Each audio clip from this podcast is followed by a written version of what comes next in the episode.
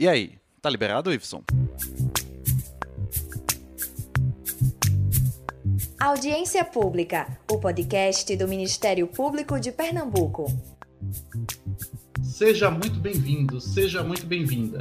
Você nunca está atrasado para o Audiência Pública, podcast do Ministério Público de Pernambuco. Estamos com edição especial para abrir a nossa temporada 2021, em parceria com a TV MPPE. E o tema de hoje não poderia ser outro. Está pronta para a vacina da Covid-19, Thaís? Oi, Bruno. Para essa vacina eu nasci pronta. E eu acredito que os nossos ouvintes estão a fim de entender melhor como funciona esse processo de pesquisa para produzir uma vacina, aprová-la, planejar a vacinação e imunizar as pessoas. Para discutir esse assunto, o Audiência Pública de hoje recebe o coordenador do Centro de Apoio Operacional às Promotorias da Saúde, Édipo Soares, e a pesquisadora Ana Brito, que faz parte da Fundação Oswaldo Cruz, instituição responsável pela produção da vacina de Oxford AstraZeneca. Maravilha! Então vamos logo começar o nosso audiência pública. Doutora Ana Brito, é, eu fiz questão de anotar quando a gente estava preparando essa edição da audiência pública uma afirmação do Dr. Drauzio Varela, em um vídeo que ele gravou para o YouTube da BBC Brasil. Ele diz o seguinte, que uma criança nascida em 1900 nos países desenvolvidos da Europa tinha uma expectativa de vida de 40 anos. No final do mesmo século XX, a expectativa de vida nos países da Europa já beirava 80 anos, praticamente o dobro. E a grande responsável por esse aumento, segundo ele, foi a vacinação. Partindo de uma situação como a atual, em que a gente enfrenta um vírus desconhecido, como o uso das vacinas pode contribuir para proteger toda a população de um país ou mesmo do planeta? Bom, é um prazer falar para os ouvintes do Audiência Pública, nesse momento, discutir essa questão das vacinas, que está na ordem do dia, com uma medida importante para o enfrentamento da pandemia da Covid-19 em todo o mundo. É, Dr. Drauzio, Drauzio Varela tem razão quando ele coloca que uma das dos principais impactos da vacinação em todo o mundo foi exatamente no aumento da sobrevida das pessoas. Mas as vacinas, na realidade, são consideradas o maior marco tecnológico da saúde do século XX. Embora as vacinas elas tenham sido começado o seu, seu processo de desenvolvimento ainda no século XIX, é, na realidade, no final do século XVIII, com a primeira vacina desenvolvida contra a varíola humana, que foi a, a única doença até hoje erradicada por vacina em todo o mundo. Em seguida, no século XIX, a vacina da raiva pelo Louis Pasteur, que deu origem ao Instituto Pasteur, na França. E a partir do século XX, principalmente a partir dos anos 60, as vacinas se tornam uma realidade importante para a prevenção das doenças chamadas imunopreveníveis, as doenças infecciosas, responsável por uma parte enorme da mortalidade precoce no mundo e das sequelas sobre doença. Então, a partir da descoberta de SEIB, com a vacina contra a poliomielite, tá? que era uma doença que causava, além de sequelas, muitas mortes entre as crianças, principalmente, nós começamos a ter, de fato, uma, uma mudança no padrão de mortalidade e de morbidade das populações, mesmo daqueles países em desenvolvimento ou subdesenvolvidos. Então, as vacinas são responsáveis por um aumento de sobrevida, por uma diminuição de sequelas de doença e pelo controle de doenças em todo o mundo. Além dessa, dessa importância, é, digamos assim, na mudança do padrão é, e de sobrevida das populações, as vacinas também contribuem é, até hoje com um, uma, uma economia do ponto de vista é, é, de recursos muito grande. Se estima que a cada ano, é, como as vacinas evitam de três a quatro mortes por minuto no mundo, se o mundo economiza em torno de 250 milhões de reais. Tem essa importância muito grande no impulsionamento da economia mundial, porque preserva vidas e é, diminui as sequelas. Então, as vacinas são insumos importantes para controlar tanto a, a, a, gravidade das doenças como a mortalidade pelas doenças, particularmente nesse momento em que a gente enfrenta esta pandemia, que é o processo pandêmico, é porque é um processo é, que atinge mais de um continente, nós, na realidade, temos um processo pandêmico mundial, ele, é, a Covid-19 atinge todos os, os países de todos os continentes do mundo, né? E é inegável realmente a façanha que a ciência teve em menos de 10 meses de ter é, desenvolvido, registrado até hoje, 293 formulações de vacina contra a Covid-19 na Organização Mundial da Saúde, que é o órgão responsável por centralizar o registro dessas vacinas. Nós temos, neste momento, 70 vacinas em fase de ensaio clínico 3, ou seja, na última fase de ensaios é, em seres humanos, e nós temos 10 vacinas em uso desde o dia 8 de dezembro do ano passado. Então, isso realmente é excepcional. E trazendo essa discussão para a realidade de Pernambuco, doutor Érico, as vacinas foram desenvolvidas, já estão com os estados e municípios, mas elas precisam chegar à população. De que forma devem agir os gestores públicos para assegurar uma imunização que seja mais rápida e eficiente? Oi, Bruno. Oi, Thaís, doutora Ana Brito. É um grande prazer participar desse programa, Audiência Pública do Ministério Público, um podcast acessível a toda a população. Me recordo agora, no meu começo no Ministério Público, há 21 anos atrás, quando a comunicação do Ministério Público era bem diferente do que está acontecendo hoje. Enfim, é, graças a Deus que estamos aí atingindo todas as camadas populacionais com informação, é, com TV, com podcast, com redes sociais. Então, é, é para mim é, é, é, emocionante participar dessa história do Ministério Público. É, respondendo à sua pergunta sobre essa questão da, de que forma agir os gestores públicos para assegurar uma imunização que seja mais rápida e eficiente possível.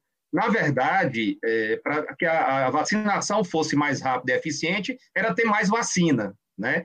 É, nós estamos com uma situação difícil, não só no, no, Brasil, como no cenário mundial, em razão da escassez de vacinas.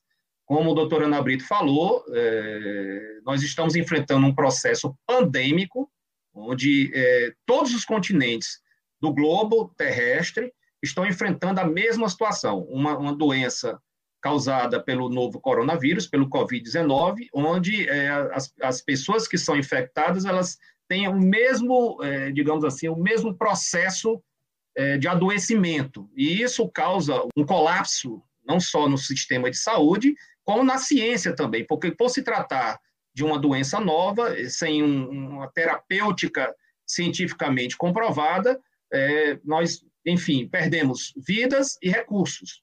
Então, é, para que nós tenhamos uma eficiência é, na vacinação, primeiro teríamos que ter um insumo, né? E em razão dessa, dessa produção mundial, nós não temos em quantidade suficiente, principalmente para vacinar a população de um país é, continental como o Brasil. Num segundo momento, é, era bom é, dizer que a, os, dois, os dois imunizantes que, foram, que estão sendo utilizados no Brasil, que é a vacina Coronavac e a vacina de Oxford, que tem parceria com a Fiocruz, elas foram aprovadas para uso emergencial no dia 18 de janeiro de 2021. Né? Então, esse foi um processo relativamente rápido, como a doutora Ana Brito falou, levou-se 10 meses para se desenvolver, para pesquisar e para se chegar a uma evidência. Né? Então, nós temos três fases de, de, desse processo, e isso demorou pra, praticamente 10 meses. E a, a Anvisa, eu acho que num processo inédito de análise, né, é, no dia 18 de janeiro aprovou. No dia 19 de janeiro, esses insumos já estavam sendo destinados aos estados. Então, imagine você é, é, vacinar uma população de um país como o Brasil, onde esse processo foi, de certa forma, é, muito rápido e muito atropelado, digamos assim, pelas circunstâncias da pandemia. Então, o Ministério Público, vendo essa, digamos assim, esse processo que começou de uma forma meio que desorganizada, eu acho que isso não ocorreu só no Brasil, mas também no mundo todo, a gente foi exigir que cada município elaborasse o seu plano local de vacinação.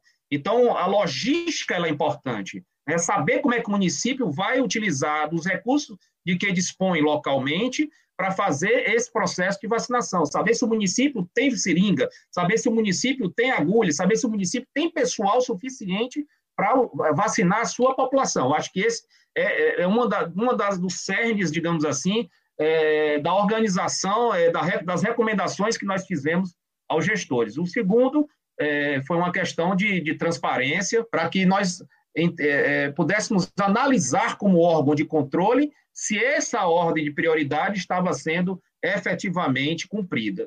E o rigor, o rigor é, das normativas do Sistema Único de Saúde, da, dos órgãos de vigilância e das autoridades sanitárias.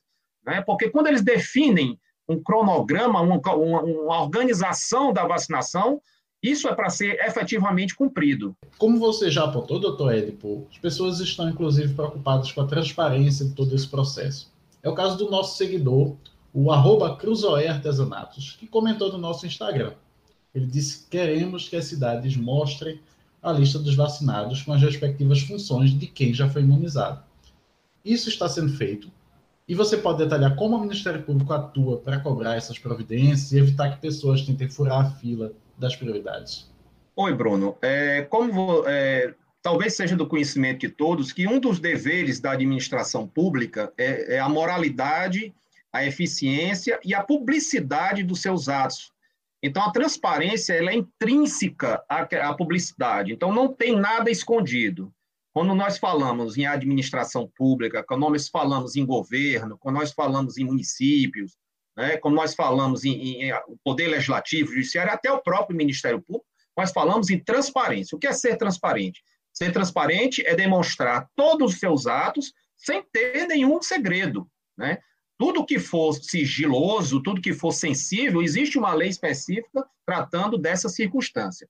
Existe uma medida provisória, a 1026 de 2021, né, no seu artigo 14 e 15, ele estabelece dever de transparência na execução do Plano Nacional de Operacionalização da Vacinação contra a Covid-19, é de observância obrigatória por todos os entes da federação.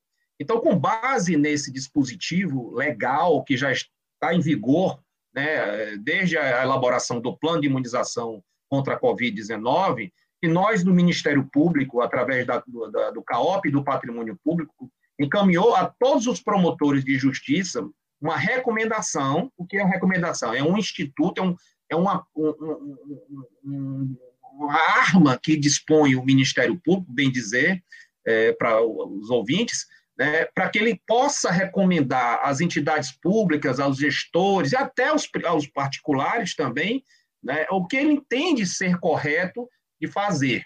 Então, desde que começamos a, a verificar uma quebra, né, uma, uma, uma, uma ilegalidade, digamos assim, na, na, na, no cumprimento da ordem de prioridades, nós passamos a exigir desses gestores, a recomendar que esses gestores assegurassem a disponibilização em site específico, né, por meio hoje é, de mídia, né, de internet, informações claras e objetivas sobre todos os dados referentes ao Plano Nacional de Imunização. Para continuar, eu queria fazer uma pergunta mais técnica para a doutora Ana Brito. Esse processo de pesquisa e fabricação da vacina está acontecendo em vários lugares do mundo. Qual trabalho vocês, pesquisadores, estão desenvolvendo agora e como esses conhecimentos eles podem beneficiar o Brasil futuramente no campo da ciência. Thais, eu vou lhe pedir é, uma, a liberdade de poder fazer um comentário sobre a questão da, do modus operandi da aplicação da vacina no Brasil, porque eu acho que o doutor Edipo, ele coloca ele coloca questões instigantes para que a gente possa refletir e, e, inclusive, questões da própria capacidade e de capilaridade do nosso Programa Nacional de Imunização, que é um programa para as pessoas que não sabem, que foi instituído em plena ditadura militar em 1973. Como eu já era estudante de medicina e participei ativamente de todo esse processo, inclusive desde a criação do PNI, fui usuária do PNI quando fui vacinada contra a, a doença meningocócica, que era uma epidemia que ocorreu no Brasil em 74, e a gente ainda era vacinado com, aqueles, com aquelas pistolas, não tínhamos a, a, a ideia de que existisse uma hepatite C, e muito menos de que ainda não existia o vírus é, responsável pela AIDS, então era possível que a gente fizesse vacinações com outras formas, inclusive mais ágeis de aplicação. E a pistola, vocês não sabem, vocês são muito jovens, Thaís e Bruno não sabem, talvez doutor Édipo seja é, tenha sido usuário de alguma pistolinha, pelo menos para vacina de sarão. Então, eu gostaria de dizer que esse programa, ele só se, tornou cada dia mais robusto. Ele nunca sofreu nenhuma é, é, gestão digamos assim, de, de malversação dele e nem de, de desestruturação dele, independente do regime político que estivesse existindo no Brasil desde o tempo da sua, desde o primeiro momento da sua existência, desde 73. Ele só tem crescido, se tornou robusto com, a, com o SUS, né, a partir da instituição do SUS, com a Lei Orgânica da Saúde de 8080, de 1990, mas, assim, o, o PNI é um programa realmente de referência internacional, porque ele consegue garantir no seu calendário o maior número de vacinas que um país consiga distribuir gratuitamente para toda a sua população e de forma universal, nós temos em torno de 27 eh, formulações de vacina dentro do PNI, e é um programa extremamente capilarizado, porque o SUS permitiu essa capilaridade. Então, esse esforço, ele foi negligenciado pelo país, o PNI não foi acionado de forma adequada. E em momento precoce, a gente sabia quais eram as vacinas, inclusive que estavam sendo testadas no Brasil. Nós não tivemos a, a, o tempo necessário para elaborarmos um plano de vacinação de acordo com a realidade brasileira. Nós temos uma realidade diferente do hemisfério norte. Quem começou a vacinar foi o hemisfério norte, com um plano de vacina feito na medida da roupa que eles vestiam. Tá? São países que não têm a desigualdade que nós temos, são países onde a doença afetou indiscriminadamente as populações das diferentes classes sociais, dos diferentes locais. Nós não, nós temos uma epidemia, uma pandemia que, embora elas, nós todos sejamos suscetíveis, mas quem teve condições de fazer o isolamento social, de usar adequadamente as medidas de proteção coletivas, como máscara, higienização, essa população foi mais protegida, e essa população recai justamente sobre a população que tem mais condições é, socioeconômicas. Quem foi desproporcionalmente afetado pela, pela doença e pelas mortes por Covid, se a gente pegar Recife, foram os bairros periféricos, favelizados, populações mais pobres, o peso da doença recai sobre isso. Então, assim, existia uma necessidade da gente adequar esse plano à nossa realidade. O, no, o, no, o nosso plano é simplesmente um, uma cópia de um plano adequado a outros países. Nós não fizemos essa adequação. Os nossos grupos prioritários seguiram os mesmos grupos prioritários de outro país. Vou dar só um exemplo nós estávamos diante de uma explosão maciça de Covid na Amazônia, no começo do ano. Ainda temos. Qual deveria ter sido a preocupação do Brasil se tivesse, de fato, um plano centralizado, patuado pelos três níveis de governo, que sempre foi assim, nossos dias de vacinação sempre foram assim. Nós tínhamos uma liderança nacional coordenando e ordenando todo o plano de vacinação. Nós tivemos que recorrer ao Supremo Tribunal Federal para que os estados e municípios pudessem assumir esse papel de liderança, inclusive na construção dos seus próprios planos, sem fugir do plano original. Então, a gente não podia fugir daquele plano original. Naquele momento, nós tínhamos uma variante nova é, em, na Amazônia, que ainda temos. Hoje, 90% dos casos da Amazônia são decorrentes de uma variante mais transmissível. Se nós tivéssemos uma centralização de ação, nós teríamos feito um bloqueio vacinal na Amazônia, naquele momento. Para quê? Para impedir que aquela nova variante se espalhasse para o mundo, como se espalhou, oito países já identificaram, e para o Brasil, como a gente ainda não conseguiu identificar, porque nós temos pouco recurso investido na vigilância genômica do vírus, está entendendo? Então, assim, qual é, deveria ser a prioridade do Brasil em, em, em função das poucas doses? Em função das poucas doses, a gente só tinha que fazer duas prioridades, no meu entender. Vacinar professores de, de, de escola infantil e ensino fundamental, vacinar é, profissionais de saúde em atendimento da atenção primária até os grandes hospitais e vacinar trabalhadores de serviços essenciais. Aqueles essenciais que não podem parar abastecimento não pode parar, transporte público não pode parar. Aí a gente começaria a, a contar com a chegada de novas doses de vacina para que nós pudéssemos fazer, priorizando os idosos, que realmente, só por ter mais de 60 anos, o nosso risco aumenta consideravelmente, está entendendo? Mas essa, esse primeiro momento de barrar a, a, a grande transmissão é, do vírus no nosso, ou a grande o grande impacto das doenças graves decorrente do vírus teria que ser, ter sido outro. Mas, enfim, são águas passadas, é, o plano está do jeito que está, tem problemas seríssimos no plano, nós temos morosidade na aplicação das vacinas, nós temos uma, uma, uma quase que uma perseguição pela revelação das pessoas. Eu acho que tem que se garantir realmente que essas pessoas sejam vacinadas, tem que se garantir que privilégios não sejam não sejam é, é, é tolerados, mas eu acho que a, a, eu considero isso exatamente dentro da questão da escassez. Como é que a senhora acha que a gente vai superar essa questão? A possibilidade de aumentar a velocidade da vacinação? Ah, sim, a possibilidade. Eu acho que a Prefeitura do Recife começou a, a entender que tinha que desburocratizar esta aplicação da vacina um pouco. Mas, assim, condicionar a aplicação da vacina a um cadastro, isso fere o princípio da universalidade do SUS. O que tem que garantir é o grupo prioritário é qual? Estamos vacinando menores, é, pessoas a partir de 80 anos, profissionais de saúde.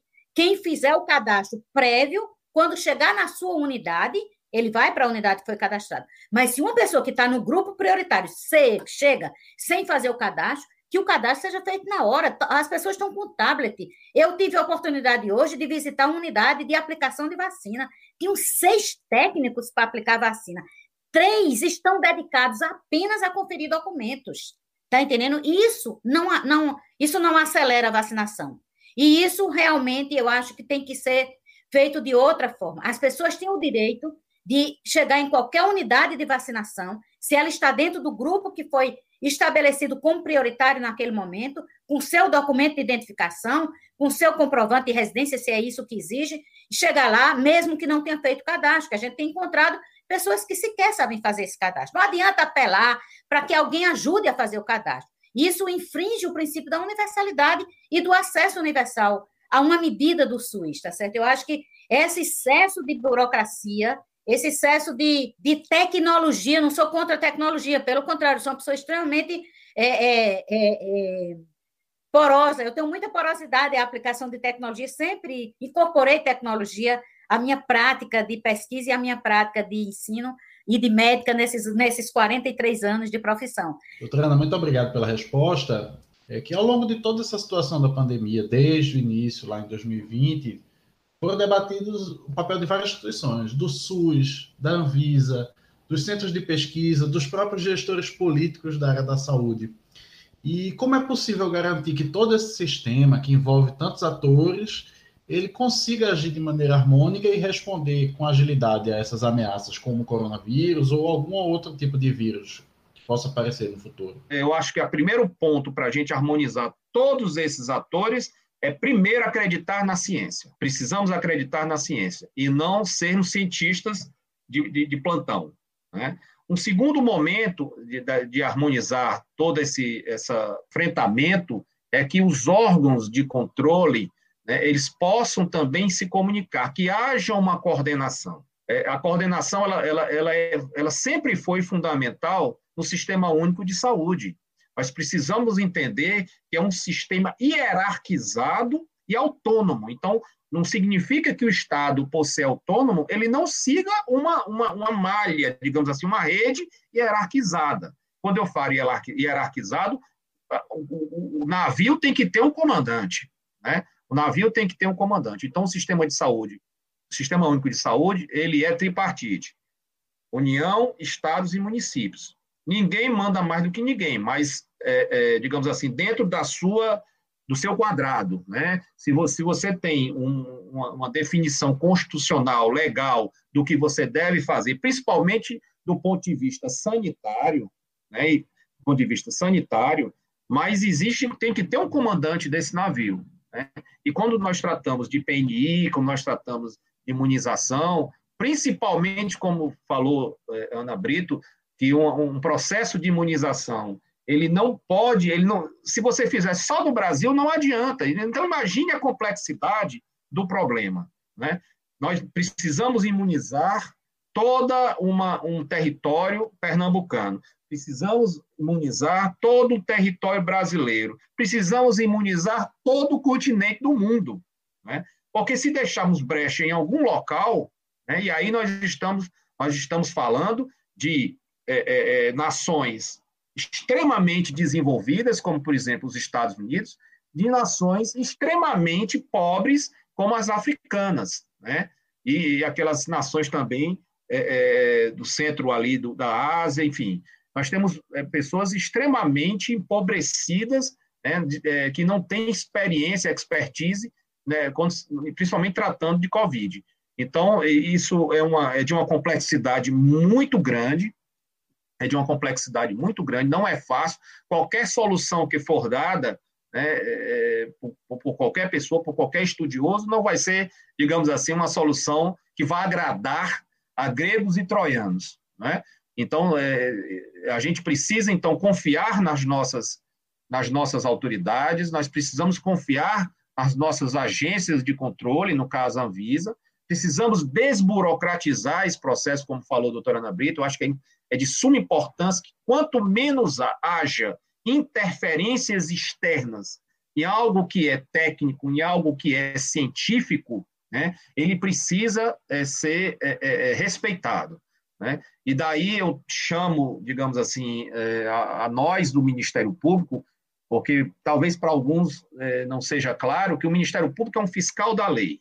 Né? O Ministério Público, o Poder Judiciário, é um fiscal, são, eles apenas cumprem aquilo que a norma determina. Né? E com base nela, logicamente, que o direito ele cabe interpretações. E é com base nessas interpretações equivocadas que o Ministério Público toma decisões. Mas é importante dizer também para os ouvintes, né, e para a doutora Ana Brita, enfim, para todos, que nós temos trabalhado muito nesse processo de mediação, né, de indutor de políticas, né, muito mais do que provocadores de decisões judiciais, que a doutora Ana Brito sabe muito bem, que não, muitas vezes não são benéficas para o sistema. Estamos concluindo a audiência pública e gostaríamos de ouvir as considerações finais dos entrevistados. É, realmente acreditar na ciência é a saída, não tem outra, porque nós já superamos, houve mudança de paradigmas para o controle de doenças ao longo da história da humanidade, pelo menos a história mais recente da humanidade, não é isso? Nós já saímos da teoria dos miasmas, dos fluidos, das, das condições externas, dos demônios, de, de, de agentes é, sobrenaturais, todas essas fases já foram devidamente superadas e nós estamos, quer dizer, a ciência moderna, ela entra com, claro que a filosofia antes se associava à ciência, porque ciência e filosofia era a mesma coisa, né? Mas depois que se institui o que se chama de ciência moderna, a partir de Newton, então nós temos hoje é, a clareza de que é usando da racionalidade científica que a gente consegue explicar uma parte do que acontece na, na realidade e consegue é, desenvolver medidas, substâncias, remédios, vacinas, no caso da saúde, para melhorar a condição de vida de todas as populações. Primeiramente, eu gostaria de parabenizar o Bruno, parabenizar a Thaís, parabenizar a nossa convidada, a doutora Ana Brito, e parabenizar o Ministério Público de Pernambuco pela iniciativa. Eu acho que é, um podcast é um, um, meio, um canal de comunicação muito eficiente, né? fala com uma linguagem clara, uma linguagem bem simples, e que atinge a população que queremos atingir. Eu queria dizer que, dentro de todo esse processo, nós trabalhamos muito, nós do Ministério Público de Pernambuco, em, em parceria com a sociedade, né, mostrando também para a sociedade, muitas vezes, que um remédio amargo, ele pode ser também utilizado dentro de toda essa dificuldade. Estamos, desde março do ano passado, presos, né, praticamente sem poder abraçarmos, sem poder confraternizarmos, sem poder comemorarmos as datas festivas, né? E eh, eu passo para a população pernambucana, né, para a população do país, se é que isso vai ser ouvido por todos, e tenhamos esperança, né, tenhamos fé, né, a luz no fim do túnel acendeu, né, nós temos aí a ciência, como disse no início, a ciência precisa ser acreditada, precisamos confiar né, naquilo que a ciência diz, deixar os fake news de lado, deixar as, as opiniões pessoais de lado, deixarmos a política de lado né, e, e, utilizarmos mais aquilo que sempre nos salvou, né, que sempre esteve do nosso lado, que foi a ciência. A ciência ela é apartidária, né? ela não tem partido, tá certo? Ela visa o bem comum.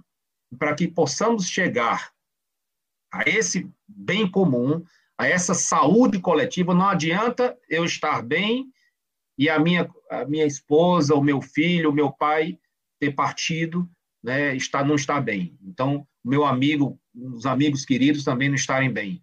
Então, precisamos todos estarmos bem para que possamos voltar àquilo que vivenciamos antes de março de 2020. Muito obrigada, doutor Édipo. Muito obrigada, doutora Ana Brito. É uma honra ter vocês aqui, foi esclarecedor e a gente agradece também e principalmente a você, ouvinte, que nos ajuda a fazer o programa Audiência Pública. O recado é esse. Vamos continuar seguindo as orientações da ciência com responsabilidade. Em vez de compartilhar fake news, compartilhe a audiência pública. Você pode acessar o nosso podcast nas principais plataformas, como Spotify, Google Podcasts e Deezer, e compartilhar a cidadania. Se quiser nos assistir na telinha, o programa estará disponível no canal da TV MPPE no YouTube. Não deixe também de seguir o Ministério Público nas redes sociais. Nosso Instagram é o arroba MPPEOficial. No Facebook, estamos no facebook.com barra MPPEOficial. E se você quer ficar por dentro de tudo que acontece no Ministério Público, aproveita para se inscrever no nosso canal, no youtube.com/barra TVMPPE. E você que é nosso seguidor fiel, fica sabendo antes de todo mundo o tema da próxima edição da Audiência Pública. Acompanhe as nossas postagens e clique nos nossos stories para enviar sua pergunta. O programa Audiência Pública se despede por hoje, com teletrabalhos técnicos de Iveson Henrique e Laís Hilda. A trilha sonora é de Riva Spinelli e na apresentação, Thaís Vanderlei. E Bruno Bastos. Obrigada e a gente se fala no próximo Audiência Pública. Audiência Pública, o podcast do Ministério Público de Pernambuco.